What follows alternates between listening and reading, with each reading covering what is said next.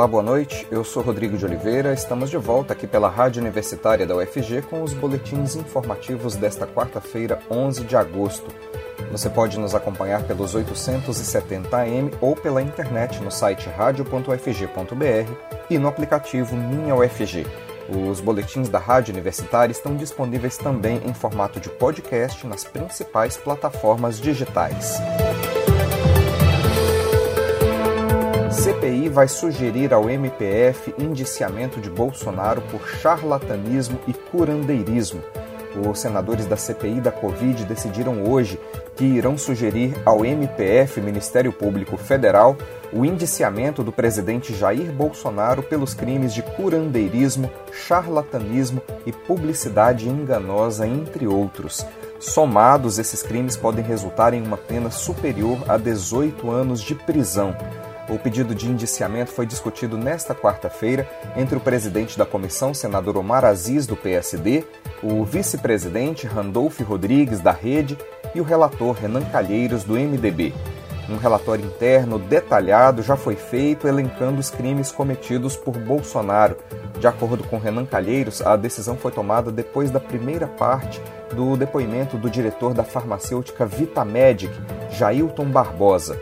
Durante o depoimento, ficou claro que a empresa patrocinou a publicidade do tratamento precoce do kit Covid, que incluía a ivermectina, remédio que não tem qualquer efeito contra o coronavírus, conforme demonstrado por vários estudos científicos. A própria desenvolvedora do medicamento, a farmacêutica americana Merck, publicou um estudo no qual atesta que a ivermectina não é eficaz para o tratamento da Covid. Bolsonaro foi um dos principais propagadores do uso da ivermectina no Brasil. A equipe de Renan Calheiros selecionou sete vídeos em que o presidente aparece falando do medicamento em lives, discursos ou em conversas com apoiadores na entrada do Palácio da Alvorada. Os senadores vão pedir ainda o indiciamento das empresas fabricantes da ivermectina no país. A Vitamedic, por exemplo, multiplicou as suas vendas durante a pandemia mesmo após haver comprovação científica de que o medicamento não é eficaz no tratamento da Covid. O salto nas vendas do remédio chegou a 1.105%. Além disso, a Vitamedic destinou 717 mil reais para financiar manifestos em defesa do chamado tratamento precoce, feitos pela organização Médicos pela Vida. Na semana que vem, a CPI da Covid vai fazer uma cariação entre o ministro Onyx Lorenzoni e o deputado Luiz Miranda, que acusa Bolsonaro de prevaricação. Os senadores da CPI da Covid aprovaram nesta quarta-feira o requerimento para fazer uma cariação entre o ministro do Trabalho e Previdência, Onyx Lorenzoni, e o deputado federal Luiz Miranda, do DEM. A cariação deverá ser realizada na próxima quarta-feira, dia 18. O requerimento que prevê a cariação não estava na pauta da sessão da CPI. Alegando urgência, o presidente da comissão, Omar Aziz, aproveitou uma breve pausa e decidiu colocar o pedido em votação simbólica, sendo aprovado pelos demais senadores presentes na sessão. Quando era secretário-geral da presidência, Onyx organizou uma entrevista coletiva para rebater as denúncias do deputado em relação às irregularidades no contrato para a compra da vacina indiana Covaxin. E, embora sejam do mesmo partido, os dois já discutiram em sessão recente da Câmara sobre as suspeitas envolvendo a Covaxin. Goiânia terá vacinação contra a Covid em 25 pontos nesta quinta-feira, dia 12. A faixa etária de imunização na capital é de 28 anos.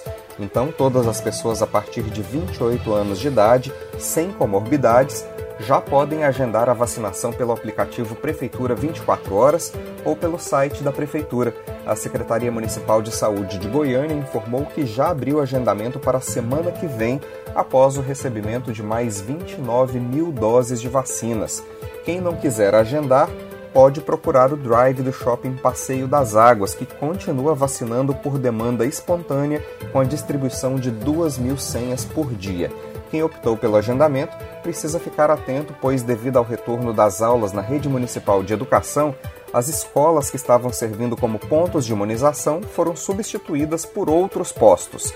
Para tomar a segunda dose, não é preciso agendar. O atendimento é por demanda espontânea em oito pontos de vacinação. Todos os pontos de imunização estão listados no site da Prefeitura. De acordo com o último balanço da vacinação em Goiânia, divulgado hoje pela Secretaria, 62,84% da população acima de 18 anos já tomou a primeira dose da vacina.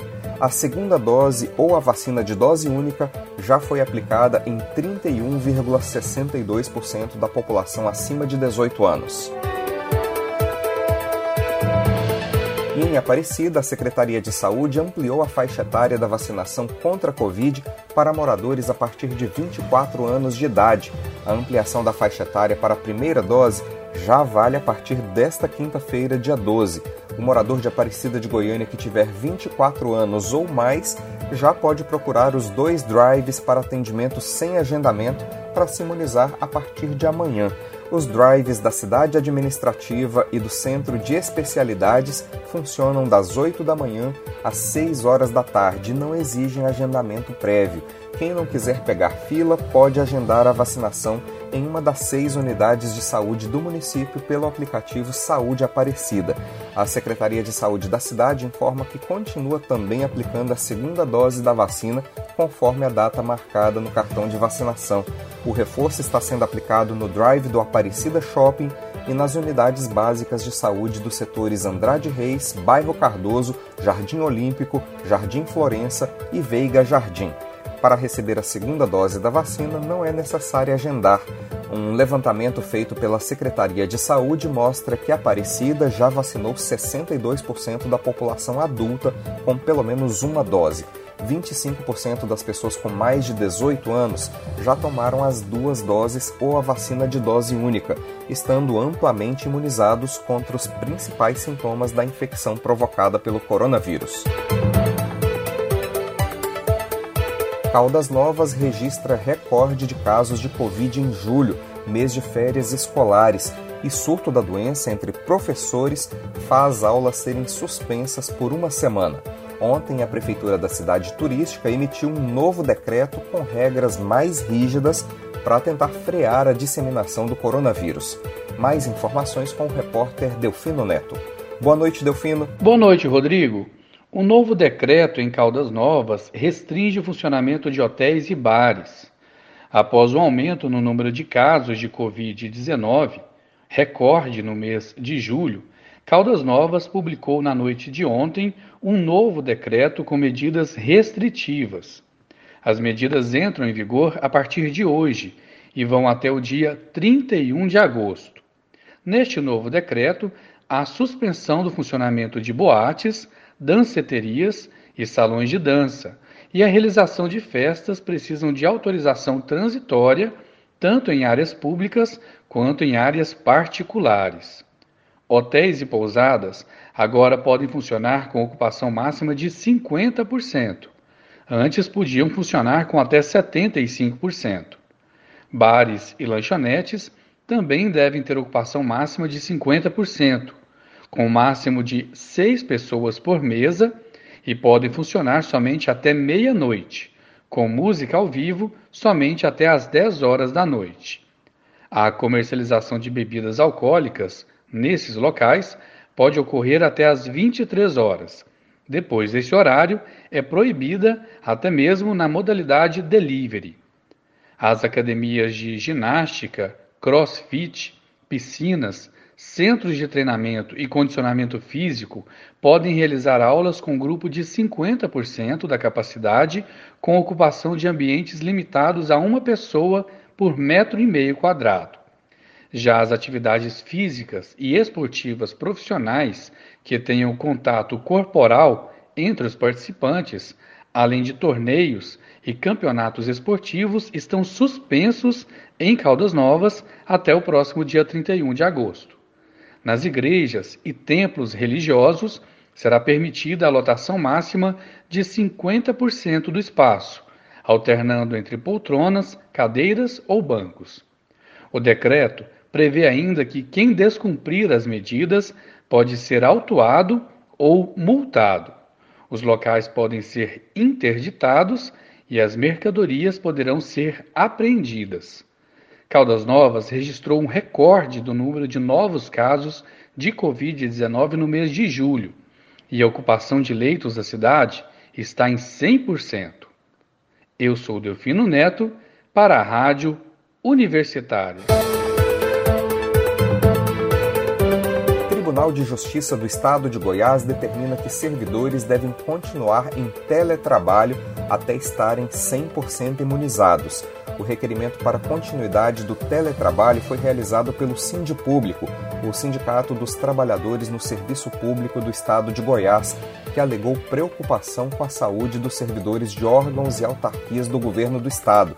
O Sindipúblico justificou que o esquema remoto, instituído no começo da pandemia, não interferiu na qualidade ou na produtividade dos serviços prestados. O desembargador Marcos da Costa Ferreira entendeu que o momento atual ainda não é propício para o retorno ao trabalho presencial e tomou decisão favorável ao requerimento do Sindipúblico. Na liminar, o magistrado pontuou que, apesar dos avanços da vacinação, as taxas de contaminação seguem altas, com diversas variantes alastrando-se dos grandes centros para os mais diversos rincões do país. E nesse cenário, Goiás, da capital ao interior, não está, infelizmente, totalmente imune ao coronavírus. A Câmara dos Deputados aprovou nesta terça-feira, por 304 votos a favor e 133 contra, uma nova reforma trabalhista, mudando uma série de regras para os trabalhadores. A proposta ainda pode sofrer alterações porque falta aos deputados votarem destaques. Depois será encaminhada ao Senado. Sem alarde, o deputado federal Cristino Áureo, do PP, que foi relator da medida provisória que permitiu a redução de jornadas e de salários durante a pandemia, apresentou um novo relatório pouco antes de submetê-lo à votação no plenário. O texto trouxe mais mudanças além das que ele já havia incluído antes. Cristino foi criticado por parlamentares da oposição por promover sem discussão mudanças permanentes na CLT, cuja vigência se dará além do período da pandemia. Gasolina em Goiânia é a segunda mais cara entre as capitais brasileiras. Combustível está entre os gastos mais altos das famílias na capital. Mais informações com a jornalista Maria Cristina Furtado. Boa noite, Maria Cristina. Boa noite, Rodrigo. Boa noite, ouvinte da Rádio Universitária. Os combustíveis mantêm pressão sobre a inflação em Goiânia. O item com maior peso na cesta de compras das famílias com rendimento entre 1 e 40 salários mínimos é a gasolina. No Índice Nacional de Preços ao Consumidor Amplo, IPCA, ela subiu 2,10% em julho e acumula alta de 28,31% em 2021, conforme divulgou ontem o IBGE. Ao todo, o indicador mensal na capital acelerou para 0,92%, a maior variação para o mês desde 2002, com acumulado de 4,58% no ano. O percentual de janeiro a julho já é maior do que o somado em 2020, que fechou em 4,33% no país. A inflação registra maior alta em 19 anos, com 8,99% em 12 meses. Pelo índice oficial, o transporte está com elevação persistente por causa dos combustíveis, que tiveram em Goiânia a sexta alta em 2021. Por isso, também é considerado o grupo mais importante entre os nove pesquisados pelo IBGE, o que tem maior peso na equação e no orçamento familiar. Como impacto direto, ficou mais caro o transporte por aplicativo, 14,63%, por exemplo. A explicação para as altas consecutivas no transporte está ligada ao dólar e ao preço do barril de petróleo. As altas consecutivas na bomba fazem os consumidores sentirem a constante mudança de preço, especialmente quando escolhem abastecer com gasolina. Goiânia é a segunda capital do país com o valor do litro mais caro, segundo dados da Agência Nacional do Petróleo ANP, com média de R$ 6,33. Perde apenas para o Rio de Janeiro, com R$ 6,40. É com você, Rodrigo. A ANP escolhe laboratório da UFG para monitorar qualidade de combustíveis vendidos em Goiás e no Distrito Federal. O trabalho de análise da qualidade dos combustíveis será feito pelo LAMES, o Laboratório de Métodos de Extração e Separação da Universidade Federal de Goiás, que venceu licitação realizada pela Agência Nacional do Petróleo. O coordenador-geral do LAMES UFG, professor Nelson Antoniosi Filho, conversou com a jornalista Ana Flávia Pereira sobre esse trabalho. Vamos acompanhar na reportagem. A partir de agora, a qualidade dos combustíveis comercializados por cerca de 2.200 postos de combustíveis, distribuidoras e transportadores revendedores rentalistas de Goiás e do Distrito Federal será acompanhada pelo Laboratório de Métodos de Extração e Separação da Universidade Federal de Goiás, o LAMES UFG. Este laboratório da UFG venceu licitação lançada pela Agência Nacional de Petróleo, ANP, para laboratórios interessados em atuar no Programa de Monitoramento da Qualidade dos Combustíveis, PMQC, para acompanhar a qualidade da gasolina C, etanol hidratado e óleo diesel B. O LAMES UFG irá avaliar esses combustíveis duas vezes ao ano, normalmente uma vez a cada semestre.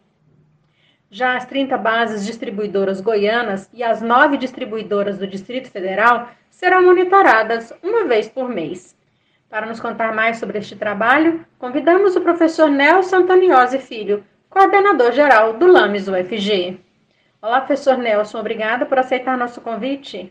Olá, eu que agradeço o convite da Rádio Universitária da UFG para poder falar um pouquinho mais, né, do que o Laboratório de Métodos de Extração e Separação do Instituto de Química da UFG faz em prol da sociedade. Professor Nelson, o laboratório que o senhor coordena na UFG, o de Métodos de Extração e Separação, o LAMES UFG, venceu aí uma licitação lançada pela Agência Nacional do Petróleo, né, e irá atuar no monitoramento da qualidade dos combustíveis de postos, distribuidoras e transportadoras, revendedores rentalistas de Goiás e do Distrito Federal. Conta pra gente como é que vai ser feito esse trabalho, se ele já começou. A Agência Nacional do Petróleo, Gás Natural e Biocombustíveis, ANP, ela coordena há mais de 20 anos um programa de monitoramento da qualidade de combustíveis comercializados em todo o Brasil. Esse programa antigamente abrangia somente os postos e vendedores de combustíveis e agora, como você bem apontou, vai abranger também as bases de distribuição de combustíveis e também os transportadores e vendedores retalistas de óleo diesel do estado de Goiás e do Distrito Federal. Esse trabalho ele começa com esses agentes econômicos se cadastrando junto ao site do Lames para poderem receber um contrato que vai ser firmado junto à FUNAP, né, a Fundação de Apoio à Pesquisa da UFG. Uh, eh, esse contrato ele tem que ser assinado e existe um valor para qual esses agentes econômicos precisam depositar uma quantia na, na, na conta da FUNAP, né, para que a gente possa exercer esse trabalho. É, esse trabalho vai começar agora em setembro, o trabalho de coleta de combustíveis e de análise né, vai ser feito, começado em setembro, e ele deve ser realizado até abril do ano que vem. Professor, e estes postos e outros agentes que não se cadastraram, o que deve fazer? Os agentes que ainda não se cadastraram estão sendo contatados essa semana pela ANP, né? E precisam fazer esse cadastro de, de, forma mais urgente possível, porque se não o fizerem, serão impedidos de comercializar combustíveis. E isso vale para todos os agentes econômicos monitorados. Então, quem ainda não se cadastrou, corra até o site do LAMES, faça esse cadastro para poder continuar trabalhando na, na atividade que exercem. Uma vez iniciado esse trabalho, professor de monitoramento, o que acontece se o LAMES encontrar irregularidades, má qualidade dos combustíveis comercializados?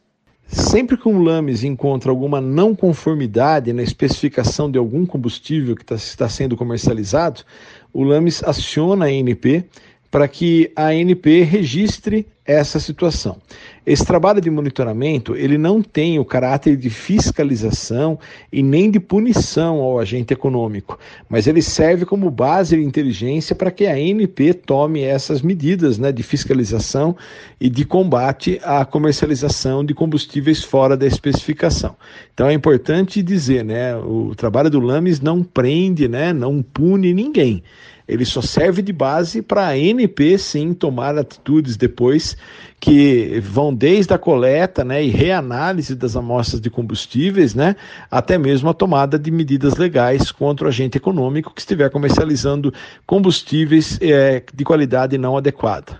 Para o consumidor, né, professor Nelson, esse acompanhamento aí da qualidade dos combustíveis é essencial, né? Para o consumidor, esse trabalho é essencial, né? Porque ele inibe, né? A comercialização de combustíveis que não estão adequados e, consequentemente, esses combustíveis poderiam causar prejuízos econômicos ao consumidor, né? Poderiam causar prejuízos aos motores dos veículos, né?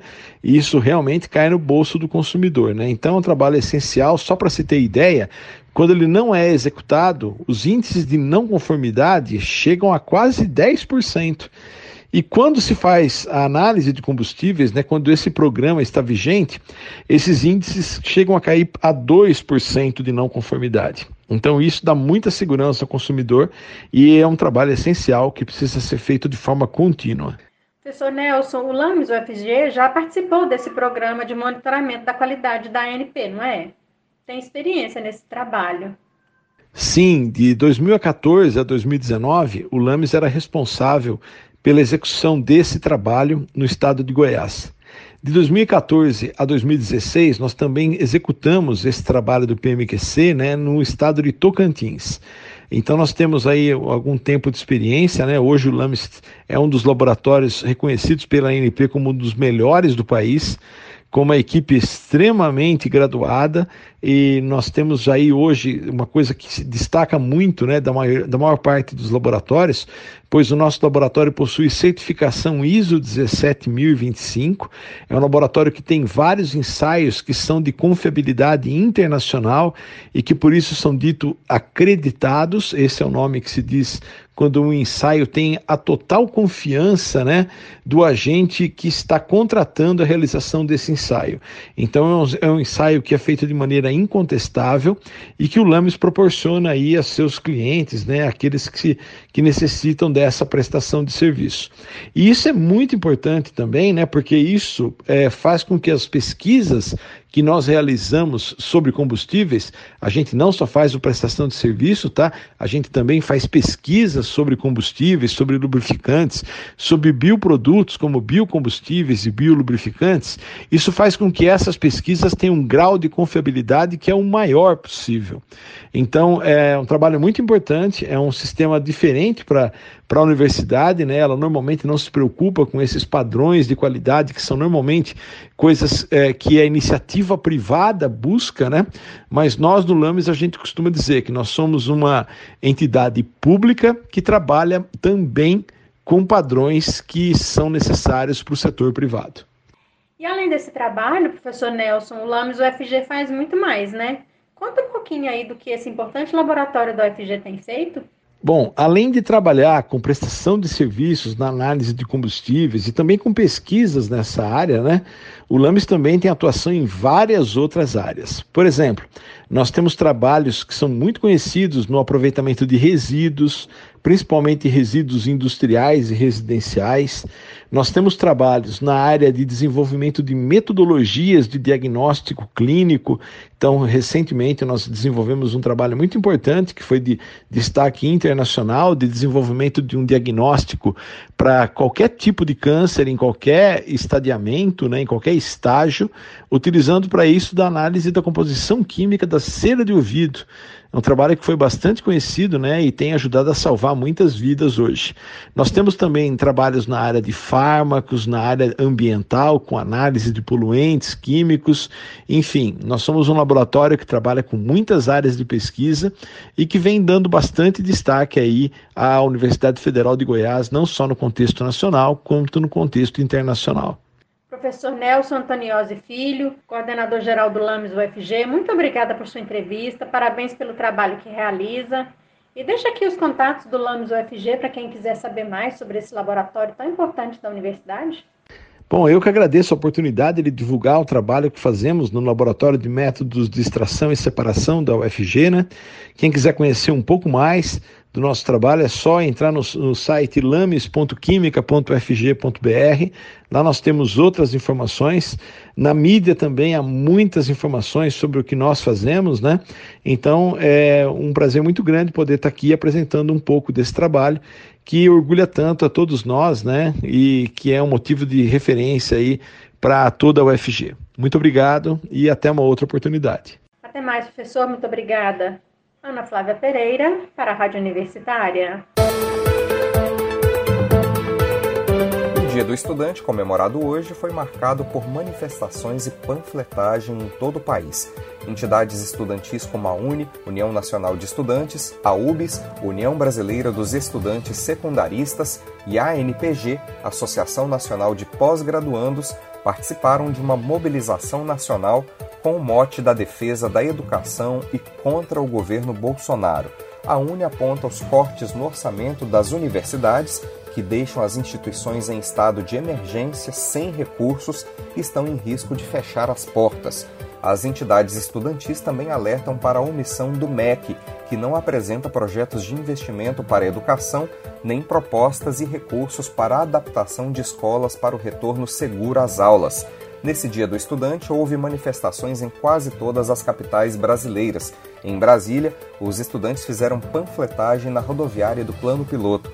Em Goiânia, houve um ato organizado pelas entidades estudantis agora à tarde na Praça do Bandeirante. Educação de jovens e adultos exclusivamente para mulheres tem 120 vagas gratuitas. A ação é voltada para mulheres que não tiveram acesso ou não concluíram o ensino médio. O curso terá duração de um ano e meio, mas se a aluna apresentar desempenho no processo de reconhecimento de saberes, pode haver uma redução da carga horária, ou seja, quanto mais conhecimento a aluna demonstrar, mais rápido ela consegue o diploma do ensino médio. As aulas serão realizadas de forma virtual nos primeiros seis meses e semipresencial a partir do próximo semestre, com uma aula presencial por semana. O curso é totalmente gratuito. Para se inscrever, as candidatas devem comprovar a conclusão do ensino fundamental. Quem tem um ensino médio incompleto também pode se candidatar. Todas as inscritas no EJA Mulheres também terão um curso de informática básica totalmente gratuito. As inscrições podem ser feitas até o dia 20 de agosto pelo WhatsApp 62 992 85 7211 992 85 7211. As aulas começam no dia 10 de setembro. Nós teremos mais notícias amanhã cedinho no boletim das 10 horas da manhã. Continue acompanhando nossa programação pelos 870 AM e pela internet no site radio.fg.br e no aplicativo Minha UFG. Nós também estamos nas redes sociais. Curta nossa página no Instagram e no Facebook. E enquanto todo mundo não for vacinado, tente ficar em casa e, se precisar sair, lembre-se de usar máscara para proteger a você e a quem você ama não perca o foco no combate ao coronavírus.